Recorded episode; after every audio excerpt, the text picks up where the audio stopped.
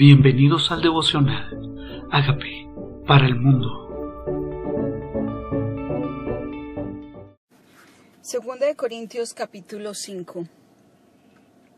Porque sabemos que si nuestra morada terrestre, este tabernáculo, se deshiciere, tenemos de Dios un edificio, una casa no hecha de manos, eterna en los cielos. Lo hermoso de esto es que aquí nos habla de nuestra casa terrenal como nuestro cuerpo, que pudiera deshacerse, si esto se deshiciere. ¿Por qué se podría deshacer? Por muerte, muerte física, ¿verdad?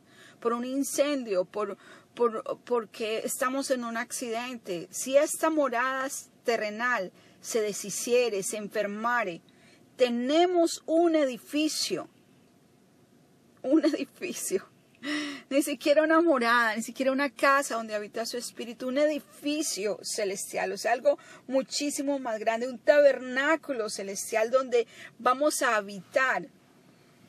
Una casa hecha no de manos, pero hecha de manos eterna en los cielos. O sea, este espíritu tiene un cuerpo celestial que está esperando cuando nosotros lleguemos a su presencia Vamos a tener un cuerpo espiritual, no más un cuerpo terrenal.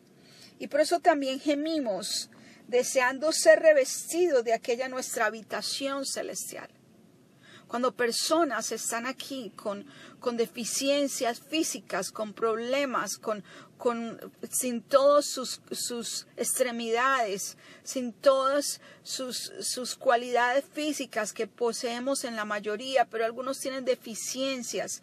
Llegan al cielo, allá no son deficientes, allá están completos, allá tienen una morada gloriosa. Por eso dice, gemimos, deseando ser revestidos de aquella nuestra habitación celestial, una que no se corrompe, que no se deshace, que no se cansa, que no se enferma, que no se fatiga, deseando ser revestidos. O sea que nosotros deberíamos anhelar el momento en que nos encontremos revestidos de esta habitación celestial, pues así seremos hallados vestidos y no desnudos. Porque asimismo los que estamos en este tabernáculo gemimos con angustia, porque no quisiéramos ser desnudados, sino revestidos para que lo mortal sea absorbido por la vida. Cuando nosotros aceptamos a Jesucristo como nuestro Señor y Salvador, realmente decidimos la vida eterna. Porque está la vida eterna, conocer al único Dios verdadero a Jesucristo a quien Él ha enviado.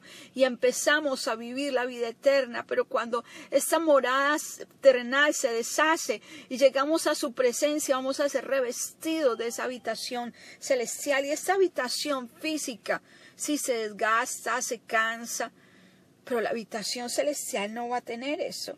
Vamos a ser hallados vestidos con su presencia, con esa habitación celestial que está preparada para nosotros.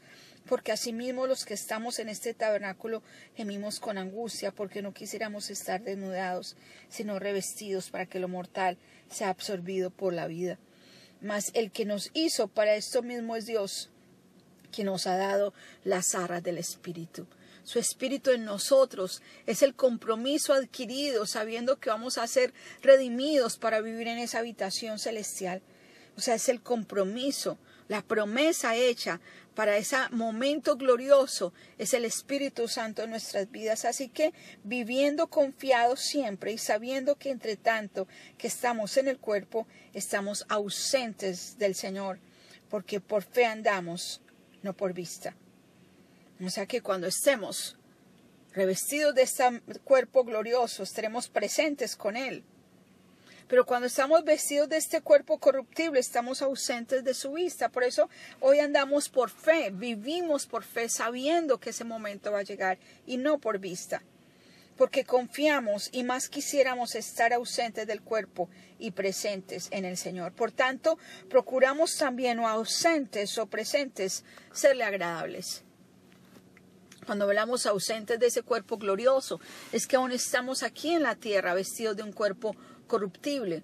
Pero cuando lleguemos a su presencia, Dios nos va a vestir de ese cuerpo celestial incorruptible. Y ahí estaremos presentes con Él. Así que ausentes aquí o presentes allá, queremos agradarle. Queremos que se complazca con nuestras vidas. Queremos que cuando nos vea se complazca, porque es necesario que todos nosotros comparezcamos ante el tribunal de Cristo, para que cada uno reciba según lo que haya hecho mientras estaba en el cuerpo, sea bueno o sea malo. Aquí no está diciendo el juicio final, aquí está hablando del tribunal de Cristo. Y aquí el Señor, aunque ya seamos salvos, dice, va a recibir, va a recibir según lo que haya hecho en el cuerpo, va a recibir va a recibir. Es un, es un tiempo donde se reparten coronas, es un tiempo donde daremos cuenta. Y cuando damos cuenta de lo que hicimos malo, Jesús como nuestro abogado va a decir, esta persona ya reconoció que yo pagué por ella y es nuestro abogado. Dice, si alguno hubiera cometido pecado, abogado tenemos para con el Padre, a Jesucristo el justo, y es la propiciación por nuestros pecados, y no solamente por los nuestros, sino por los de todo el mundo, dice primera de Juan 2.1.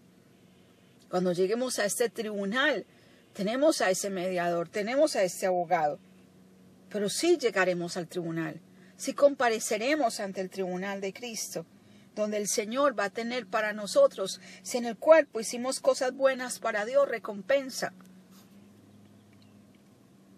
El ministerio de la reconciliación. Conociendo pues el temor del Señor, persuadiéndonos a los hombres, pero a Dios le es manifiesto lo que somos y espero que también lo sea a vuestras conciencias. El temor del Señor. Conociendo el temor del Señor. ¿Qué es conocer el temor del Señor? Temer a Dios es el principio de la sabiduría, al apartarse del mal, la inteligencia. O sea que andar con temor del Señor es andar conociendo que Dios es real, que ve lo que hacemos, que es consciente de nuestra vida hoy, ausente de Él, por estar en este cuerpo corruptible, sabiendo que andamos en temor de Dios, o sea, apartados del mal. Así debemos vivir conociendo el temor del Señor, persuadimos a los hombres, pero a Dios le es manifiesto lo que somos. Tenemos que persuadir a las personas de volverse a Dios. Dice, espero que también nuestras conciencias estemos claras con Dios. No nos recomendamos pues otra vez a vosotros, sino os damos ocasión de gloriarnos por nosotros para que tengáis con qué responder a los que se glorían en las apariencias y no en el corazón. Es necesario que nos gloriemos delante del Señor que ve todo, no en, no en lo que lucimos, no en lo que parecemos, porque Dios lo ve todo. Por eso dice que tu conciencia no te reprenda, Dios lo ve todo. No podemos gozarnos en las apariencias, porque si estamos locos es para Dios y si somos cuerdos es para vosotros. Porque el amor de Cristo nos constriñe pensando esto, que si uno murió por todos, luego todos murieron. Este amor nos constriñe, nos revela, nos, nos revela a nuestro espíritu que si Cristo murió por todos, legalmente todos morimos, o sea, el precio ya fue pagado, nos identificamos con esa muerte, ya hubo un sacrificio por nuestro pecado, pero todos debemos identificarnos con esa muerte. Dice entonces, luego todos murieron. Y por todos murió, para los que viven ya no vivan para sí, sino para aquel que murió y resucitó por ellos. Y es un error pensar, es un error pensar que vivimos para nosotros mismos. Porque si Él nos dejó vivos aquí y estamos aún vivos, es para que vivamos para Dios. Porque Él murió y para esto también resucitó para que ya no vivamos para nosotros mismos, sino para aquel que resucitó, murió y resucitó por ellos. ¿Qué tal si hoy decidimos vivir para Dios? ¿Qué tal si hoy decidimos vivir para Él? De tal manera, de manera que nosotros de aquí en adelante a nadie conocemos según la carne. Y aun si Cristo conocimos según la carne, ya no lo conocemos así. De modo que si alguno está en Cristo, nueva criatura es. Las cosas viejas pasaron y aquí todas son hechas nuevas. No puedo mirar a los demás como era su pasado antes de Cristo. No puedo juzgarlos como en el pasado. Si esta persona está en Cristo, es nueva criatura. Si esta persona está en Cristo, nueva criatura es. No puedo juzgarlo ni mirarlo como su pasado era. Las cosas viejas pasaron para ti, para mí, si estás en Cristo. Y la buena nueva es que para Él todo es hecho nuevo, nos está dando una nueva oportunidad. Y es una promesa de empezar de cero.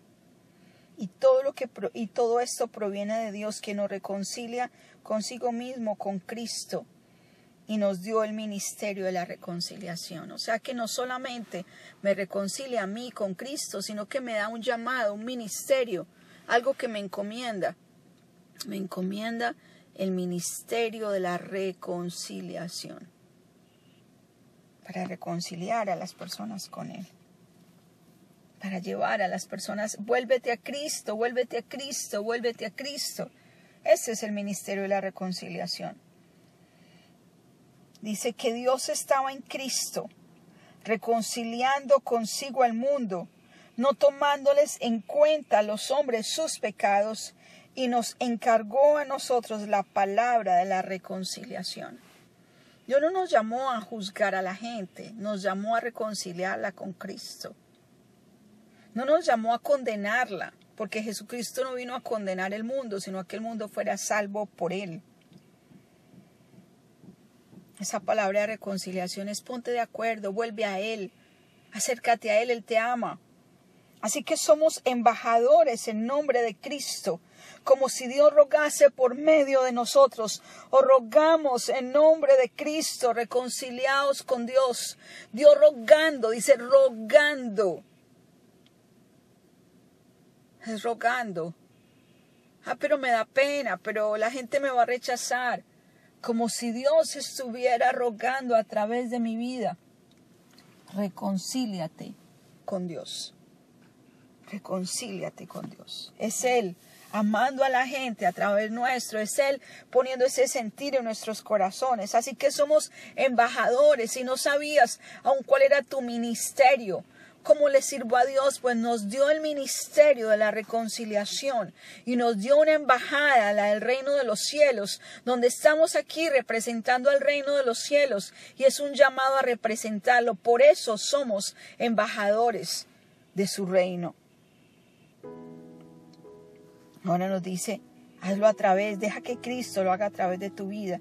Al que no conoció pecado, por nosotros se hizo pecado, para que nosotros fuésemos hecho justicia de Dios en él. Al que no conoció pecado, por nosotros se hizo pecado, para que Dios fuera hecho justicia. O sea, al morir en la cruz se hizo la justicia, se llevó el pecado porque la paga del pecado era muerte. Entonces Él cogió mi pecado, el tuyo, lo llevó a la cruz, murió por ese pecado, se hizo pecado por nosotros. Dios hizo justicia, viviendo la consecuencia del pecado y ahora fue hecha justicia para nosotros. Fuimos hecho justicia de Dios en Él. Me identifico con su muerte me identifico con su resurrección, me identifico con que en Él soy nueva criatura y que Él vive su vida a través de la mía. Por eso andemos en vida nueva. En el Señor Jesucristo reconozco que soy pecador. Pero tú moriste en la cruz por mis pecados. Gracias por no tener en cuenta mis pecados para ir a la cruz. Gracias por llevarlos allá por amor a mí. Hoy decido, Señor, que tú eres mi Señor y mi Salvador. Te reconozco. Reconozco que resucitaste también por mí para que yo hoy no viva para mí, sino para ti. Te entrego el control de mi vida y te pido que hagas de mí la persona sana y libre que tú quieres que yo sea. Gracias por entregar mi vida. Amén.